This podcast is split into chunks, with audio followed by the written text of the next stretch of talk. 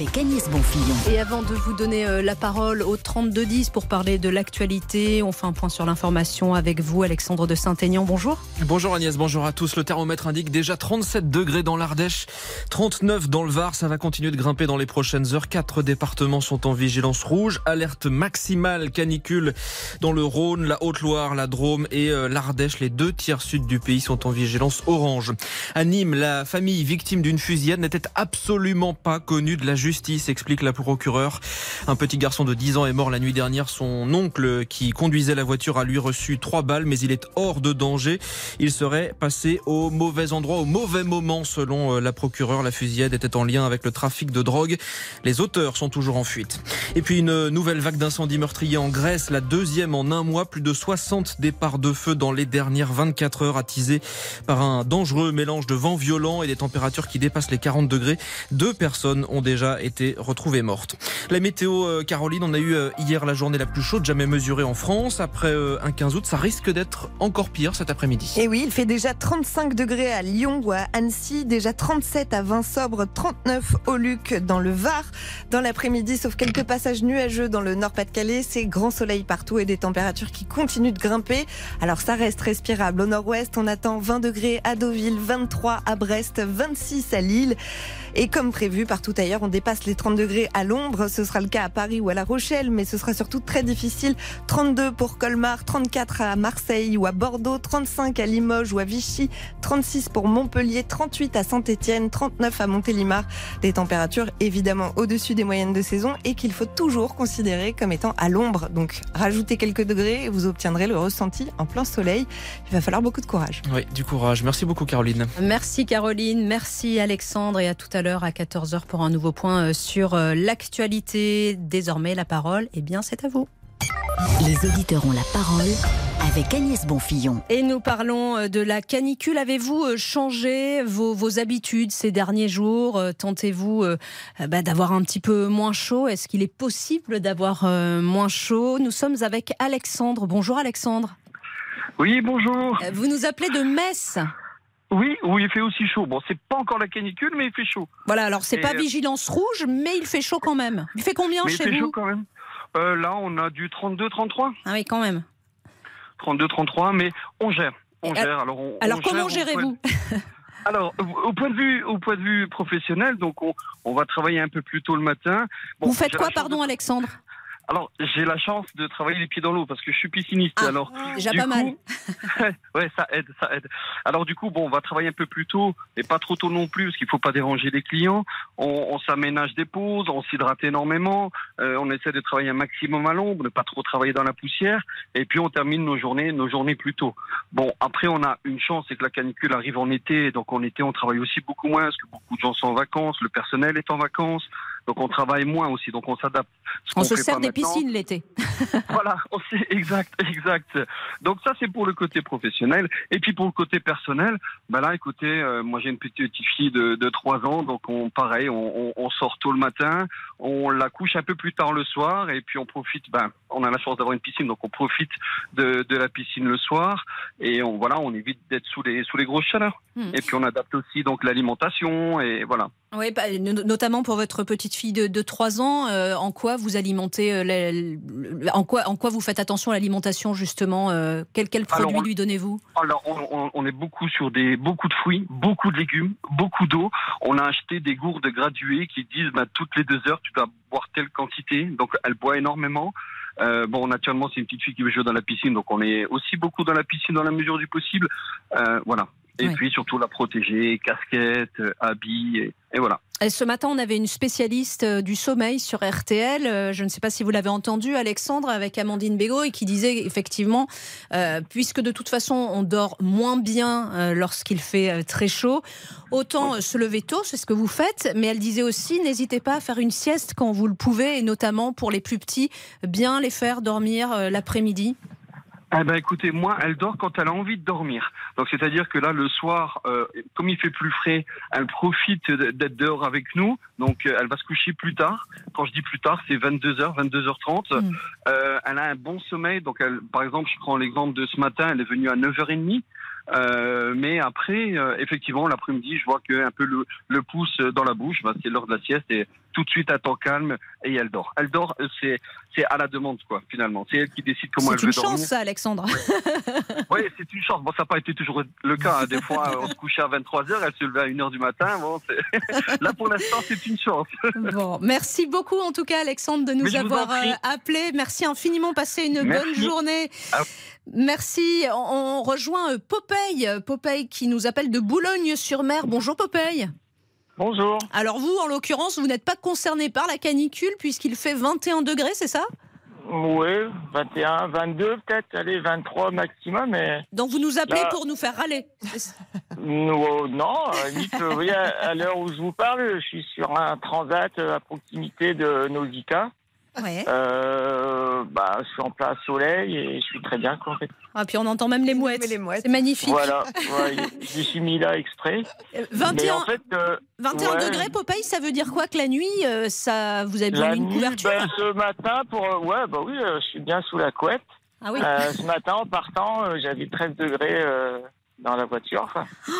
Deux salles, deux euh, ambiances, hein, en France. Bah en oui, en fait, euh, c'est pour ça. En fait, euh, l'astuce, ça peut être de venir euh, vivre sur la côte d'Opale, quoi. Ah bah, je crois qu'on n'a Ah. pas attendu que vous nous le disiez parce que visiblement il y a pas mal de touristes qui y sont en ce Ah moment. oui, vous oui, vous le remarquez?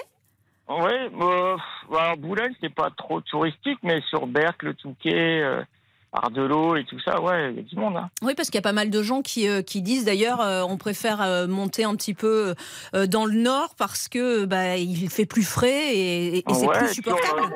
ouais, on peut profiter toute la journée. bah, vous pouvez aller à la plage à 14h, hein, faire la sieste sur la plage au soleil. ou- Enfin, Oui, on- On profite toute la journée. Après, bah, les soirées sont quand même plus fraîches. Mais après, nous, on se plaint pas trop là parce que euh, là, il fait beau. Il y a, bon, il y a un ciel bleu. euh, voilà, il, il pleut pas, on va dire. Oui, Et puis dans- comparé à, à tout ce qui se passe euh, dans dans dans d'autres départements français, j'imagine que vous vous, vous dites que bah, Oui, c'est bah, plutôt pas mal. C'est plus, facile de se protéger fait, du froid que, que du chaud, quoi. Vous avez eu la chance de partir en, en vacances cette, cette, Oui. cette Oui, année ouais oui, en juillet, oui, ouais. Et vous êtes parti où? À Embrun, dans les Hautes-Alpes. Ouais. Et il faisait quel Où, temps? Ah oui, c'est toujours beau là-bas. Ouais. Mais c'est chaud Mais ou pas? pas Parce fait- c'est quand même en altitude. Ouais, mais il faisait euh, au plus chaud, on a eu 35, 36. Ah mais oui. les nuits, euh, les nuits sont fraîches euh, aussi en montagne. ça descend sous les 20 degrés. On a même eu 9-10 degrés sur deux nuits, quoi. Ah oui, quand même, ouais. Et puis si on monte un peu en altitude, on prend le frais. En tout cas, voilà, quand vous allez dans le Ça sud, c'est plus en montagne qu'à la plage. Ouais, bah ouais, ici on a la plage. Oui, voilà, c'est ça, euh, ouais. Bon, ça change ça change de paysage.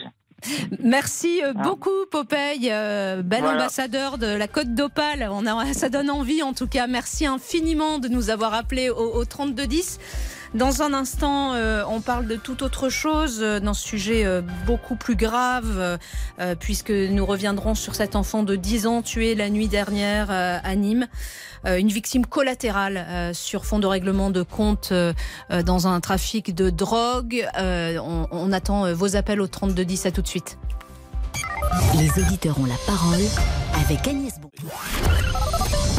Les auditeurs ont la parole sur RTL avec Agnès Bonfillon. Euh, Les règlements de compte liés au trafic de stupéfiants à Nîmes, ce n'est pas la première fois, loin de là, mais la nuit dernière, c'est un enfant de 10 ans qui a été tué par balle, une victime collatérale. Un drame après plusieurs fusillades ces dernières semaines. Nous sommes avec euh, pas mal d'auditeurs qui nous appellent de Nîmes et c'est intéressant d'avoir évidemment euh, votre opinion. Bonjour Patrick. Oui, bonjour. Euh, Vous habitez à Nîmes.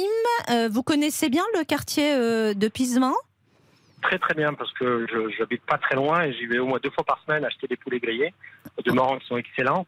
Et on se rend compte que tout le quartier est structuré autour de la drogue. Ça veut dire quoi concrètement, vous, quand vous allez faire Ben, quand, vos, vos quand vous rentrez, quand vous rentrez, alors vous êtes tranquille jusqu'à 2-3 heures de l'après-midi, parce que là ils dorment, ils font la sieste, il n'y a personne. Puis après, le magasin s'ouvre, si je peux m'exprimer ainsi. Donc quand vous regardez en haut des tours d'immeubles, vous voyez qu'il y a des gens qui regardent systématiquement avec des téléphones. Dans les entrées principales du quartier, il y a des jeunes qui sont sur des canapés, euh, qui sont là avec des téléphones. Et puis, euh, bien sûr, dès qu'il y a une voiture de, de gendarme ou de, de policier qui arrive, ça gueule. C'est très. On a l'impression de voir un film. Ils gueulent, ah, ah, ah, très fort, puis c'est repris. jusqu'à la destination. Et par rapport au lieu de vente, quand vous approchez, il y a des chicanes de, avec des poubelles.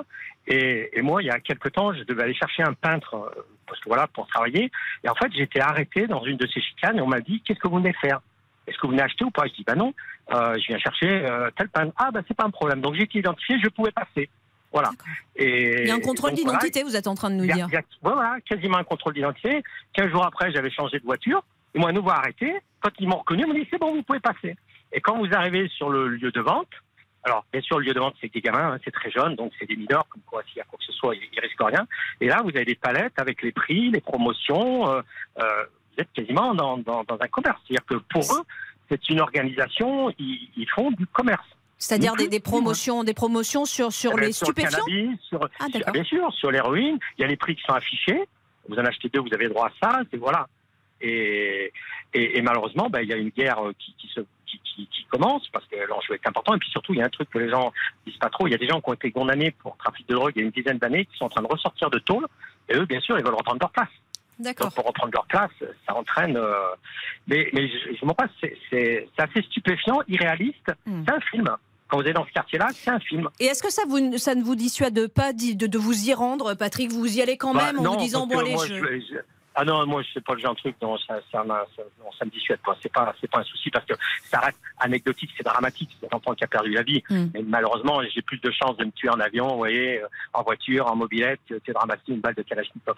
Par contre, non, là où moi, je, je, je, je, je voudrais faire passer un message, c'est que il, il faut, ah, bien sûr, il faut les condamner, il faut leur courir après, mais il faut vraiment faire payer les consommateurs. Parce qu'en fait, s'il y a ces gens-là, c'est qu'il y a des consommateurs. Donc, si les consommateurs, on leur mettait 500 euros sur la gueule chaque fois qu'ils y vont, ils iraient peut-être moins. Vous voyez, la solution, c'est pas de courir après les vendeurs, parce que les vendeurs, c'est un business. Ils répondent à un marché. Supprimer le marché, plus personne n'en vendra. Hmm. Donc, vous voyez, ça, c'est pour moi, euh, tant qu'on ne tapera pas sur la gueule des consommateurs, euh, par contre, eux, les dealers, ils en prennent soin. C'est-à-dire que vous, en tant que femme, vous pouvez y aller, talon aiguille, avec un petit sac Hermès, on va pas vous emmerder. Hein. Vous êtes une cliente. D'accord.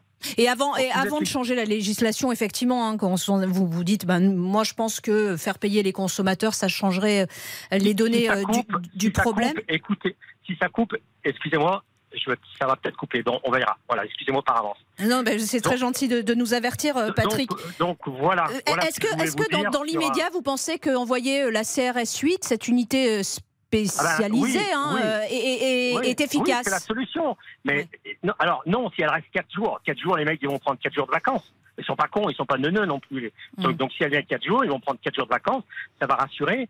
Mais les gens auxquels il faut penser, c'est les 95% des gens qui vivent et qui subissent ça, qui eux réclament de la police. Mm. Vous discutez avec une petite maman, avec euh, elle, elle, elle veut voir de la police. Parce que 90% des gens qui sont dans cette cité veulent la paix, veulent que la paix.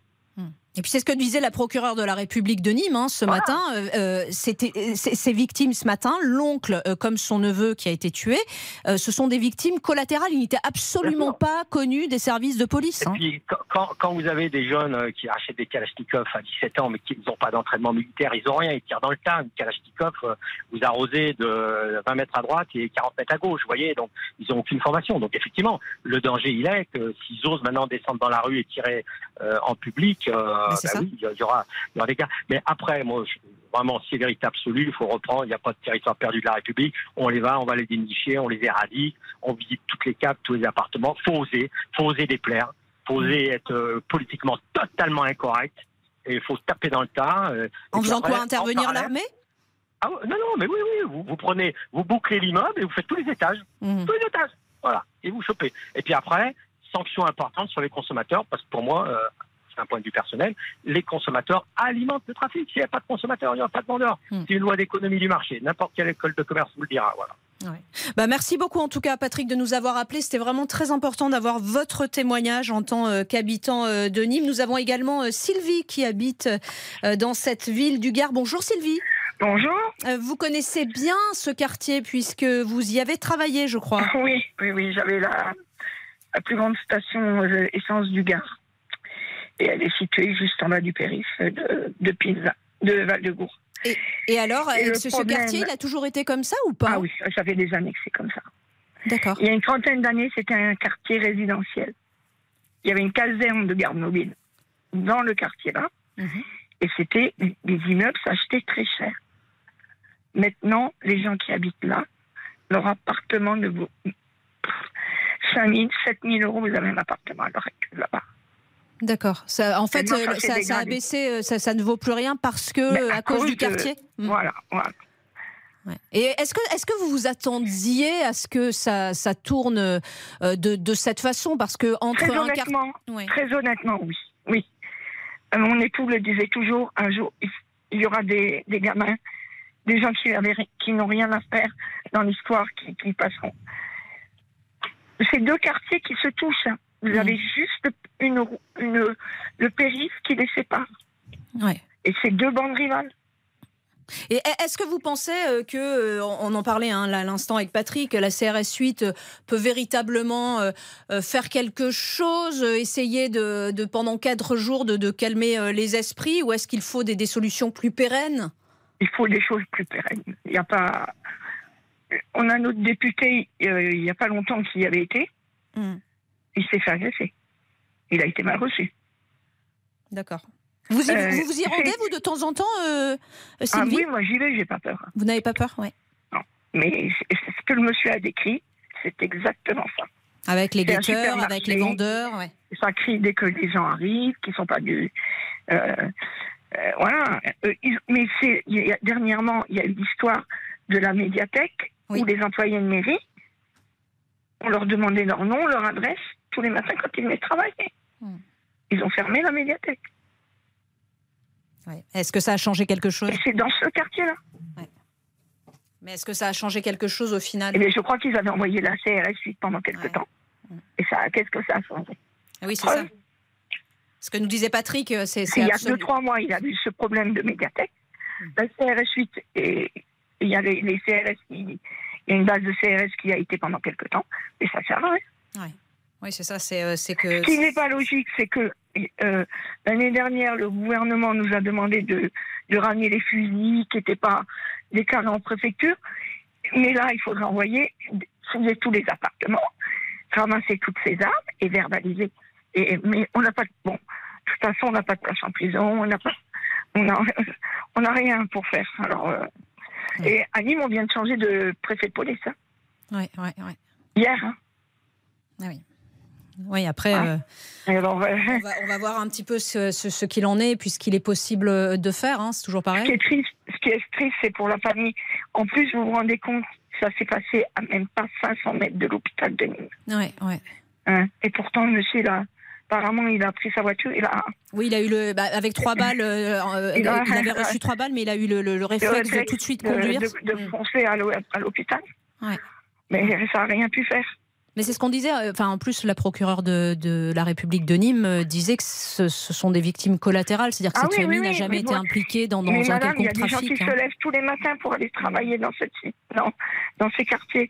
Il y a des gens, hein, Mm. euh, comme, comme vous et moi, qui, qui, qui, qui payent des impôts, qui, qui voilà, ils font tout pour que, que- pour que tout se passe bien, pour éduquer leurs oui. enfants.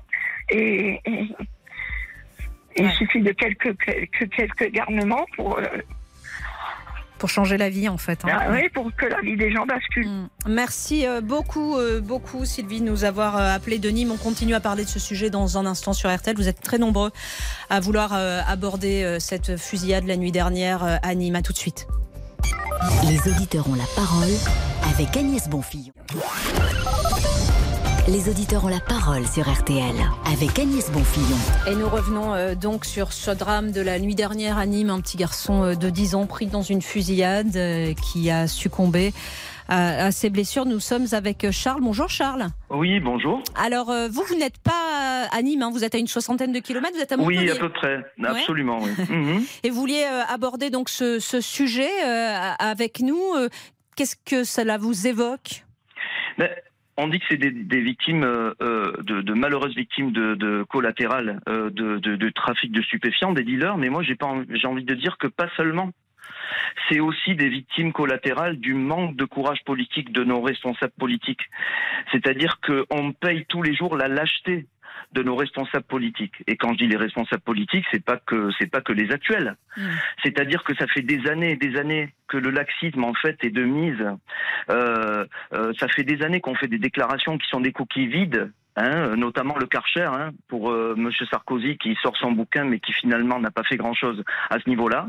Euh, vous savez, euh, euh, c'est quand même pas normal que les que les habitants eux-mêmes de ces immeubles-là euh, dans certaines villes euh, doivent monter des gardes pour éviter que les dealers en fait s'installent dans les halls d'immeubles et organisent leur commerce. Mais si ils ont des kalachnikovs, s'ils se permettent de, fait, de faire des checkpoints, euh, s'ils se permettent même de, de, de tirer sur les uns sur les autres, c'est qu'ils sont super à l'aise pour le faire. Mm.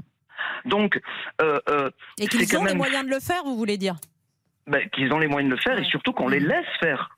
Mm.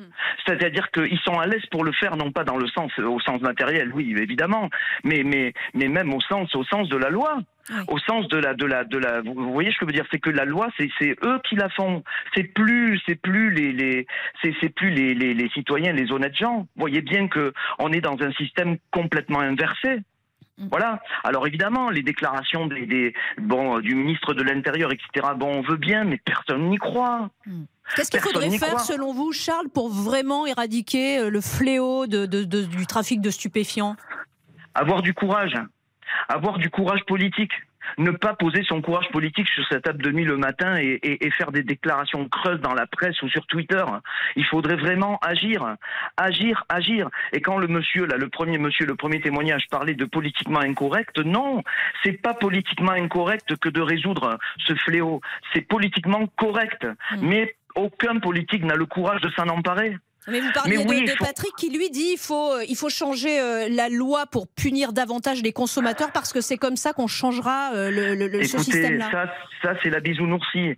Euh, des consommateurs, malheureusement, il y en aura tout le temps. Donc ils rêvent.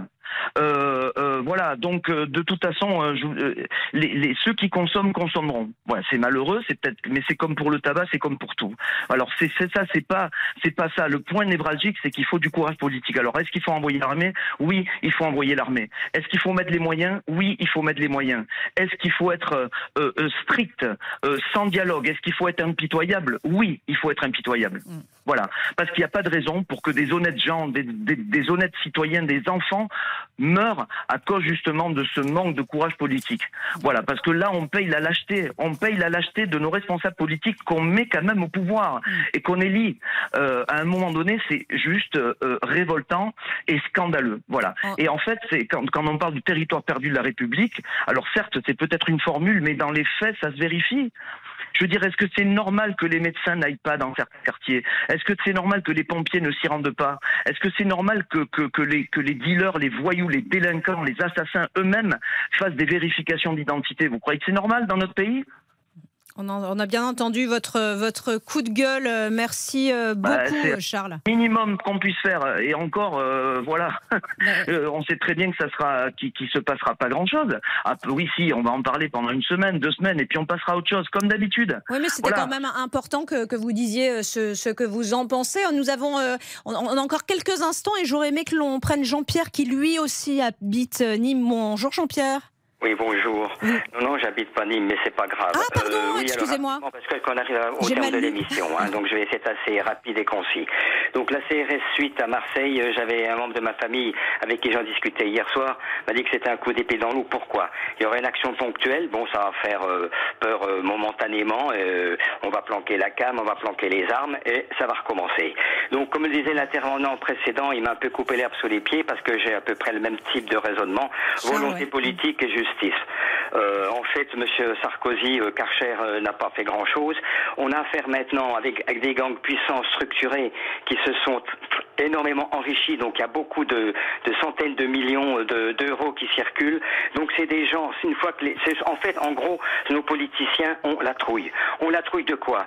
Eh ben, je vais avoir employé un terme un petit peu euh, trivial. Ils ont peur de se faire désinguer. Pourquoi? Parce que ces gens-là, ces gangs, eux, qui ont de l'argent, n'hésiteraient pas à payer des tueurs à gages pour, euh, disons, euh, disons, euh, euh, parce que disons, il y a des gens qui se mettent en travers de leur business. Ah, vous voulez Et dire que les regardez- politiques auraient peur euh, pour Oui, leur propre oui, oui. vie Oui, oui, oui, ils auraient peur pour leur vie. Oui, oui, si, si, si des politiciens prenaient des dispositions très fermes, très fortes, je- euh, violentes vis-à-vis de ces gangs violents, ils risqueraient leur peau. Regardez ce qui s'est passé en Italie avec le juge Falcone, euh, qui s'est fait euh, désinguer lors d'un attentat parce qu'il s'en prenait à la mafia avec des dispositions très très fortes.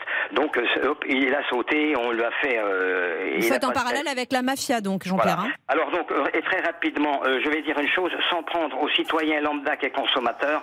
J'entendais un précédent intervenant qui disait cela.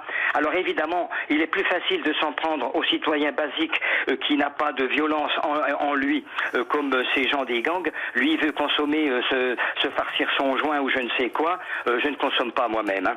Mais je veux dire, c'est plus facile de s'en prendre à un citoyen lambda inoffensif que vraiment de s'en prendre au gros bonnet. Voilà. Donc en fait, nos politiciens ont la trouille. Voilà ce que je peux dire. Bah. Parce que les moyens, c'est une volonté politique. Et si cette volonté politique, elle était... euh, évidemment, ça s'est dégradé au cours des décennies. Alors évidemment, les gangs se sont structurés. euh, Il y a de l'argent qui circule. Avec l'argent, euh, on achète tout et même les tueurs à gages. Voilà ce que je voulais dire. Merci euh, beaucoup Jean-Pierre pour votre euh, témoignage. Merci à tous de, de nous avoir appelés euh, au 3210. Toute l'équipe de RTL Midi se joint à moi pour vous souhaiter une bonne après-midi. Dans quelques instants, vous retrouvez euh, Laurent Deutsch avec un- une émission euh, sur euh, Moïse. Bon après-midi sur RTL et je vous dis à demain. RTL. C'est Fabienne Kramer. Parlons-nous. Fabienne Kramer sur RTL. Je vous retrouve ce soir, dès 22h, pour discuter ensemble sur les sujets qui vous tiennent à cœur. Besoin d'une oreille attentive? Je suis à votre écoute chaque soir pour échanger et vous conseiller. Alors j'attends vos appels au 09 69 39 10 11. Près d'un appel local. À ce soir, 22h, dans Parlons-nous sur RTL.